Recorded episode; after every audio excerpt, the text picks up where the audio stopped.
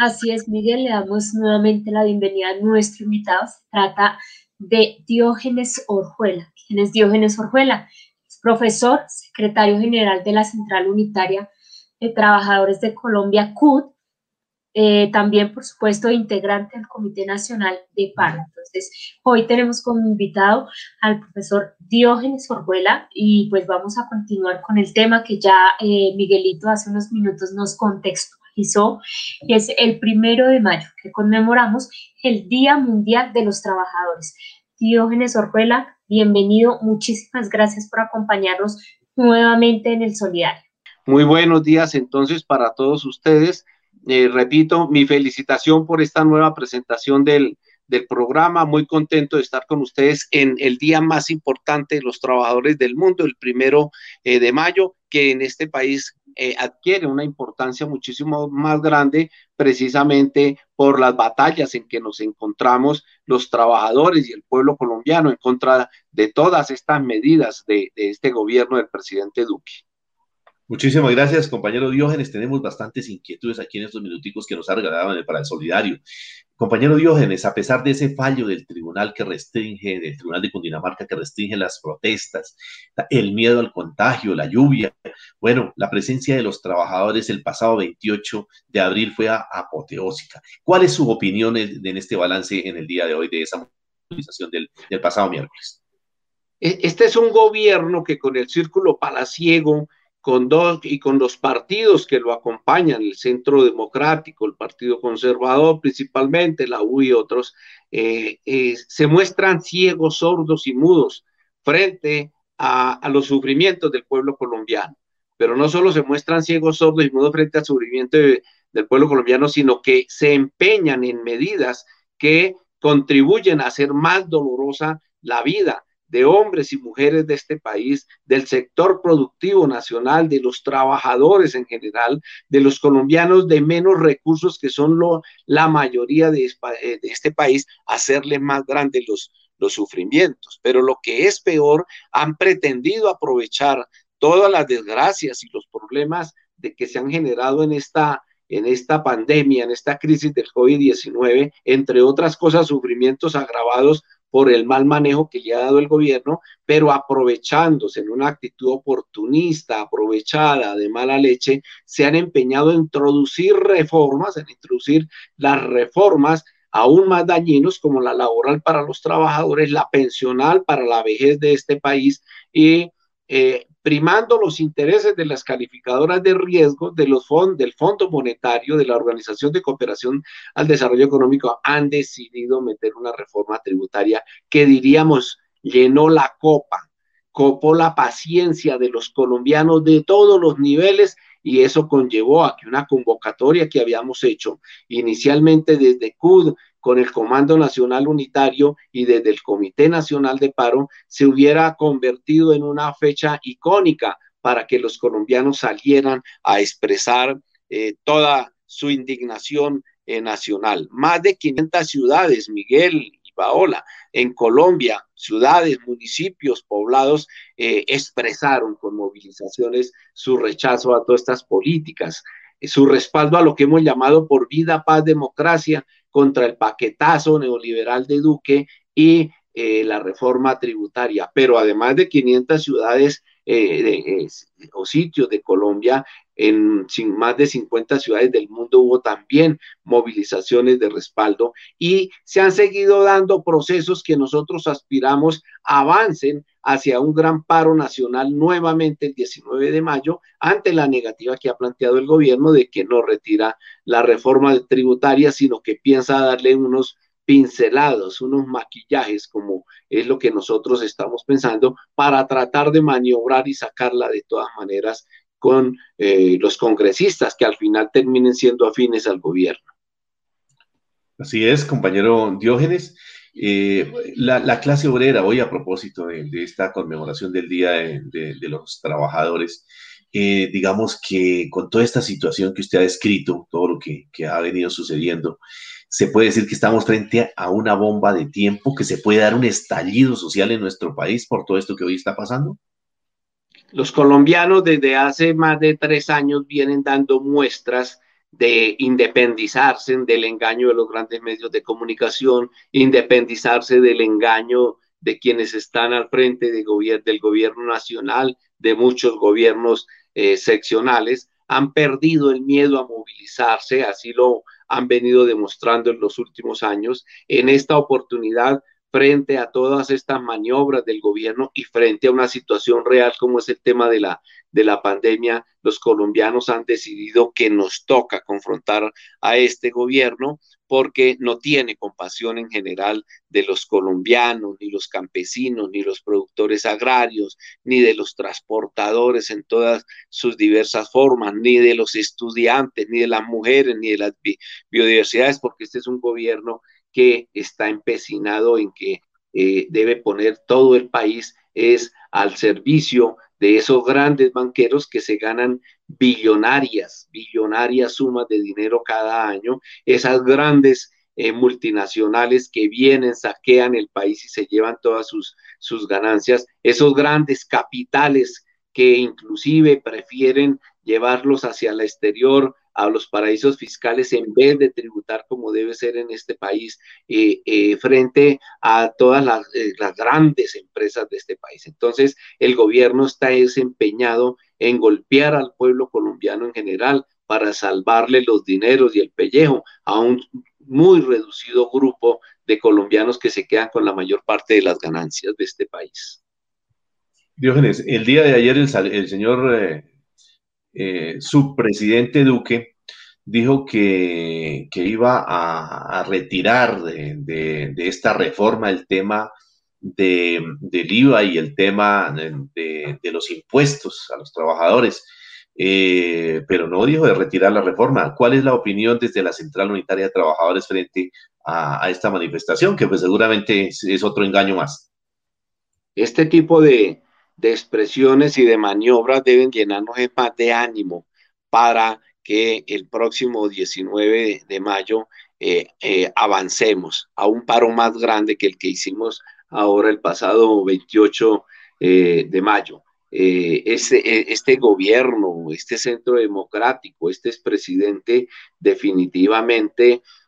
creen que esta es una finca de su propiedad eh, también esos llamamientos del expresidente Uribe a que se dispare contra los protestantes, eso no tiene nombre, eso no es de un país eh, democrático y las centrales obreras estaremos a la altura y nuestra recode a la altura de las necesidades de movilización y de aquí al 19 de mayo estaremos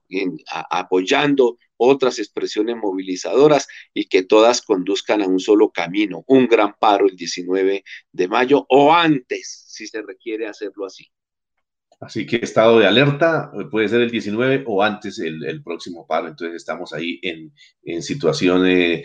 alerta, como lo ha orientado nuestra Central Unitaria de Trabajadores, nuestra Federación Colombiana de Trabajadores de la Educación y el Comité Nacional del Paro. Eh, a propósito de, hablando de los estatales, eh, ¿qué podemos decir de, esas, de esos escenarios hoy sociales y negociaciones con el sector sindical, eh, con las centrales obreras, donde este Ministerio del Trabajo se ha negado a instalar las mesas de negociación, que es un escenario de esperanza en medio de esta crisis, pero que ya llevan más de ocho intentos fallidos de instalar. ¿Cuál es la opinión que se le merece esta situación de no negociación, que es lo que se vislumbra ah, desde el Ministerio del Trabajo? De las negociaciones estatales que llevamos eh, más o menos ya cuatro negociaciones, esta es la que más se ha demorado en, iniciarse, el decreto 160, que no es una negociación completa como se la hay en otras partes del mundo, establece algunos mecanismos muy claros de que la representación de los trabajadores para una negociación estatal debe estar íntimamente ligada a su membresía, a sus afiliados, como debe ser. El gobierno nacional eh, valiéndose de argucias y interpretaciones jurídicas, pretende que hasta que no se permita el ingreso o accedamos a, pretensiones de organizaciones que no tienen ninguna representación efectiva en términos de afiliados, equipararlos con las organizaciones como son las que estamos en la CUT, que, que acredita más de 300 mil afiliados en el sector estatal, la CTC, la CGT, y Únete, que son organizaciones que todas en conjunto acreditamos cerca de 400 mil afiliados y se pretenda ponernos en igualdad de condiciones frente a organizaciones eh, que escasamente pueden llegar a, las dos decenas de miles de, de afiliados, que aunque no nos oponemos que estén, no pueden tener una representación del tamaño de la que tenemos las organizaciones tradicionales en este país que hemos estado siempre al frente de la defensa de los trabajadores. Estamos exigiendo y forma parte ya de toda esta de todas estas mm, consignas que tenemos en la lucha contra el gobierno, la de que el gobierno debe iniciar ya y instalar la mesa de negociación. Es, vamos a entrar al mes de mayo y una, era una negociación que debía haberse iniciado en el mes de febrero. Esta, esta exigencia, la derogatoria del decreto 1174, Miguel, esa nefasta reforma laboral y pensional, y la y, la, el retiro o el hundimiento del proyecto 010 de salud que cursa en el Congreso, que es más de lo mismo para un modelo pervertido de salud como el que trae el país, son las consignas centrales con esta de la reforma tributaria con que estamos confrontando este gobierno y llamando a la movilización. Así es, los sindicatos de papel, como hemos dicho, pues también pareciera que están haciendo un juego aquí al gobierno para entorpecer esta negociación. Seguramente están esperando qué sucede con la, con la reforma tributaria, pero ahora usted tocó un tema de salud. Paulita tiene una pregunta al respecto. Paulita, frente al tema de la salud. Así es, compañero Diogenes, sabemos que la reforma laboral que se perfila en el sector de la salud es otra, podríamos llamarlo, es otra cerecita del pastel pues eh, ¿será que este gobierno ya tiene proyectado algo en contra de eso? ¿O cómo era esa, proyección acerca del sector salud en esta reforma tributaria? Paola, eh, eh, el problema con estos gobiernos neoliberales de los últimos 30 años es que siempre velan es por los negocios de los grandes capitales, sobre todo con los negocios del, del sector financiero. ¿Cómo es posible que los dineros de la salud para los colombianos, en vez de trabajarse o de tramitárselos, trabajar con el modelo, primero de que la salud es un derecho y como segunda medida que primordialmente se presentan a, a través de una red pública hospitalaria, a través de la ley 100, de la cual fue ponente el expresidente Uribe, se haya establecido es un negocio. La salud hoy es un negocio porque no aparece como un sistema de, ejecución de un derecho fundamental de los eh, colombianos, sino que a través de un sistema de aseguramiento se lo convirtieron en un negocio del sector financiero que hoy está en manos de cuatro o cinco escasos grandes pulpos financieros. Y entonces en la medida que se trate de un aseguramiento y de un y de un y de un ejercicio que debe ser ganancioso para esas grandes empresas, eh, eh, la salud pasa a convertirse en un negocio. Tan la convirtieron en un negocio que entonces en lo que está vigente, los hospitales, la red pública de, hospitales del, país pasaron ya a llamarse empresas prestadoras también, eh, de empresas eh, eh, empresas de salud del Estado que están concebidas de que deben funcionar sobre la base de autosostenerse o inclusive de generar, de generar eh, ganancias. Esta perversidad, esta perversidad de mantener la salud como un, como, como un negocio, además abriéndolo a, a través del proyecto de ley 010, abriéndolo más a la inversión extranjera, que ya está llegando de Estados Unidos, Francia, de Inglaterra y de otros países del mundo, es abrir este negocio a la inversión extranjera para que vengan a enriquecerse a costa de la salud de los colombianos.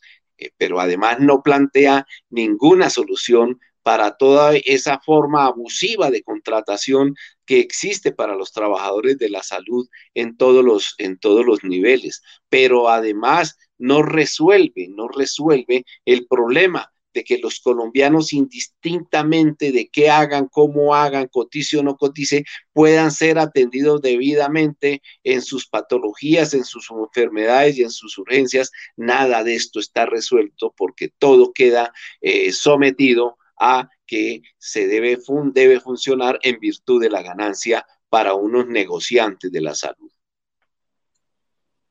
Así es, este proyecto 010, eh, para información de nuestros seguidores ahí en redes, lo pretenden aprobar a pupitrazo limpio el próximo martes. Así que mientras eh, discutimos un tema, el gobierno avanza en otro, aquí tenemos que estar, mejor dicho, con los ojos bien abiertos porque este gobierno es eh, marrullero, tal vez es la palabra que se puede decir aquí en esta situación. Diógenes, eh, una pregunta muy reiterativa. Eh, que hacen los maestros frente al eh, aumento salarial. Ya, ya nos aclaró sobre el tema de la negociación. Eh, ¿Qué podemos informar sobre el aumento salarial y para cuándo se proyectaría si, si, si es que se da?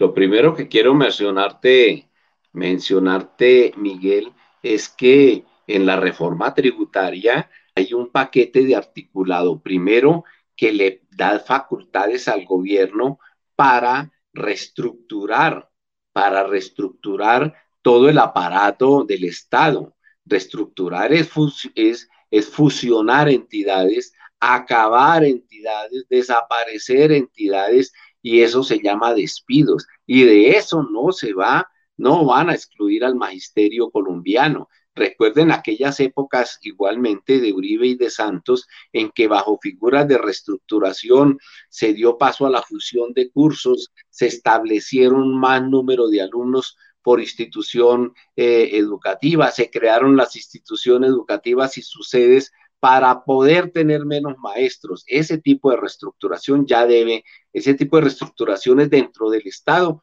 no va a dejar por fuera el sistema educativo. Y el segundo asunto es que la reforma tributaria, compañeros maestras y maestros que están aquí conectados, en la reforma tributaria aparece la congelación de salarios hasta el 2026. Señala claramente que no deben pasar la inflación. Eso es congelar los salarios porque la inflación simplemente, cuando se hace un incremento con inflación, lo único que se está haciendo es una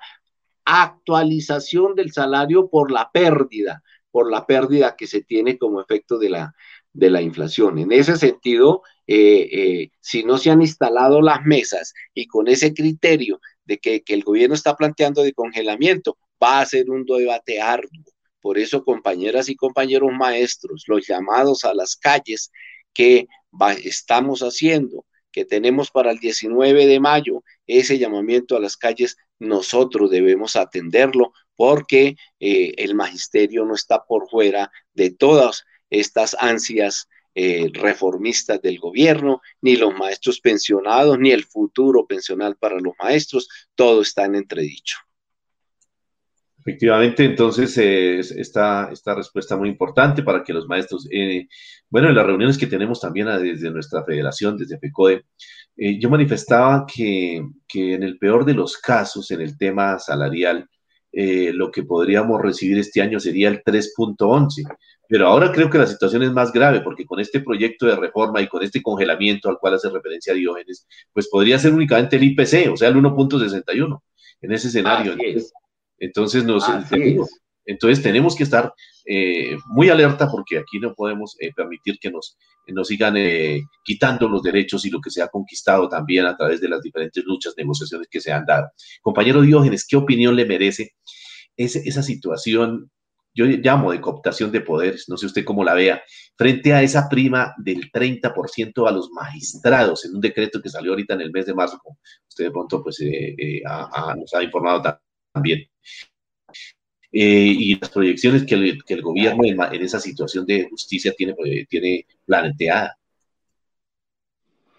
Bueno, hay, hay, una, hay una serie de asuntos que forman parte de las negociaciones que los sindicatos azonal eh, venían teniendo con el gobierno para la rama judicial. Otras, entonces, hay algunas deudas que se tenían con el sector judicial. Otras son indiscutiblemente eh, tomadas por el gobierno en el ánimo de cooptar eh, eh, la rama judicial. Este este es un gobierno que violentando los pocos espacios que tiene una constitución como la que nos rige neoliberal, entre otras, por lo menos mantiene que los órganos de control como la Fiscalía, como la Procuraduría, como la Contraloría deben eh, eh, no estar bajo el control del Estado. Hoy el, gobierno lo tiene, lo, tiene cooptado por la forma por la forma indebida como el gobierno interfirió para la selección de quienes están hoy al frente de estas eh, entidades. Pero además el gobierno ya en repetidas ocasiones ha dado muestras de pretender cooptar a los jueces. La majestad de la justicia es la de ser eh, independiente y los colombianos tenemos que velar porque la justicia no solo sea independiente, sino sea eh, íntegra. El país no puede seguir caminando con todos estos escándalos de magistrados de las altas cortes eh, eh, investigados, encarcelados precisamente por corrupción. El país tiene que, remediar todo esto, pero lo grave es que el gobierno no ceja en su empeño de tener bajo su control la rama legislativa, que es el Congreso, de tener bajo su control la rama eh, eh, ejecutiva y la rama eh, judicial. Yo creo que esto ha sido tan avasallador como el abuso de la reforma tributaria, que inclusive en el Congreso, pues hay asomos de rebelión de partidos que o han sido proclives al gobierno o que aunque han mantenido una independencia, su caracterización es por defender el modelo mm, de gobierno. Esa es una lucha que tenemos que seguir librando, que es por la independencia de los poderes eh, en que está soportada la estructura eh, constitucional del país. Efectivamente, entonces aquí vemos cómo avanzamos hacia una dictadura donde el Estado social de derecho pues prácticamente si no hacemos nada está en riesgo. Mire lo que está sucediendo también con el tema de la tutela, decreto 333, que prácticamente eh, coloca todas las decisiones en el Consejo de Estado. Entonces, situación muy complicada. Diógenes, ya para ir cerrando, porque el tiempo aquí avanza muy rápido. Eh, eh, ¿Cuál es el papel de la economía solidaria a propósito aquí de nuestro programa solidario, de todo el sector solidario de nuestro país? Y el sector cooperativo en medio de esta crisis que afronta el pueblo colombiano? Como primera medida, decir que el movimiento, el movimiento cooperativo, el movimiento solidario son hermanos, son nuestros hermanos en el movimiento eh, sindical. Eh, casi que no hay organización sindical eh, de muchos sectores de trabajadores que no tenga su hermana, su hermana solidaria, sus cooperativas, precisamente buscando que los trabajadores no sean presos de, de la usura de todos estos banqueros para, parasitarios y que viven de la sangre y de la producción del, del país. Mm, pero además estamos en la obligación de defender todo el sistema solidario de los diversos intentos que ha hecho eh, todos estos gobiernos en las reformas tributarias para golpearlos. No les cabe en la cabeza que una tajada de dinero como la que los colombianos eh, manejan en sus cooperativas, que les dan muchas salidas y muchas soluciones, no le cabe en la cabeza al gobierno y a estos pulpos del sector financiero que esa tajada esté fuera de sus manos. Son nuestros hermanos y los defenderemos siempre. Bueno, muy importante sus apreciaciones. Seguramente necesitaríamos bastante tiempo para poder hablar de, todos estos temas que hoy en el ámbito laboral, en el ámbito sindical, nos deja eso. Bueno, pero Paulita también ya en estos últimos minuticos que nos queda del programa, también quiere plantearle algún eh, mensaje ya para todos nuestros eh, seguidores en redes que están a esta hora, que son muy importantes. Los saludamos muy especialmente a todos ellos. Liliana María Bocanegra, ahí está eh, reportando sintonía. De igual manera, Luz Dario Rodríguez, que gracias por estar ahí pendientes del Solidario, Marta Salinas, eh, John Henry Vázquez, bueno, bastantes seguidores ahí desde Chaguaní, Henry Samuel Peña, saludo especial también. Adelante, Paulita. Así es, Miguelito, ya pues para despedirnos, porque desafortunadamente se nos acaba el tiempo, pasa muy rápido, tenemos mucho tema todavía, pero quisiera que el compañero Diógenes ya en este último minuticos nos regalara un mensaje para todos nuestros oyentes, para todas las personas que han estado ahí conectaditas a través de nuestras redes sociales y además que están participando del tema, porque la inconformidad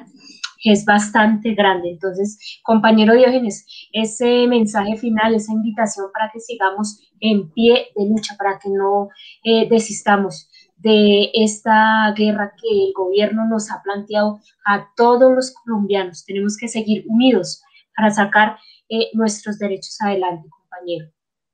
Para usted, Paola, para Miguel, para todos los maestros y todos los padres de familia, estudiantes y colombianos que están eh, conectados en este momento a este importante eh, programa. Eh, un abrazo, un abrazo, un abrazo combativo, un abrazo para que derrotemos este modelo económico, pero además para que derrotemos a este gobierno de Duque, los partidos que lo acompañan, los grandes capitales que lo acompañan. Vamos a hacer valer que en este país hay una opinión distinta a la de él, sus ministros y sus aliados, y que es la opinión que estamos defendiendo muchos colombianos en la calle. Que, que ninguna persona, salvo que tenga riesgos que tengan que ver con esto del virus, los demás colombianos vamos a seguir en las calles luchando y confrontando este gobierno e impidiendo que sus medidas en contra de los colombianos y las colombianas en general. Un abrazo y un día de lucha para todos ustedes. Así es, compañero Diógenes, muchísimas gracias por habernos acompañado, como usted ya lo decía, en una fecha tan especial y tan importante como lo es hoy, primero de mayo.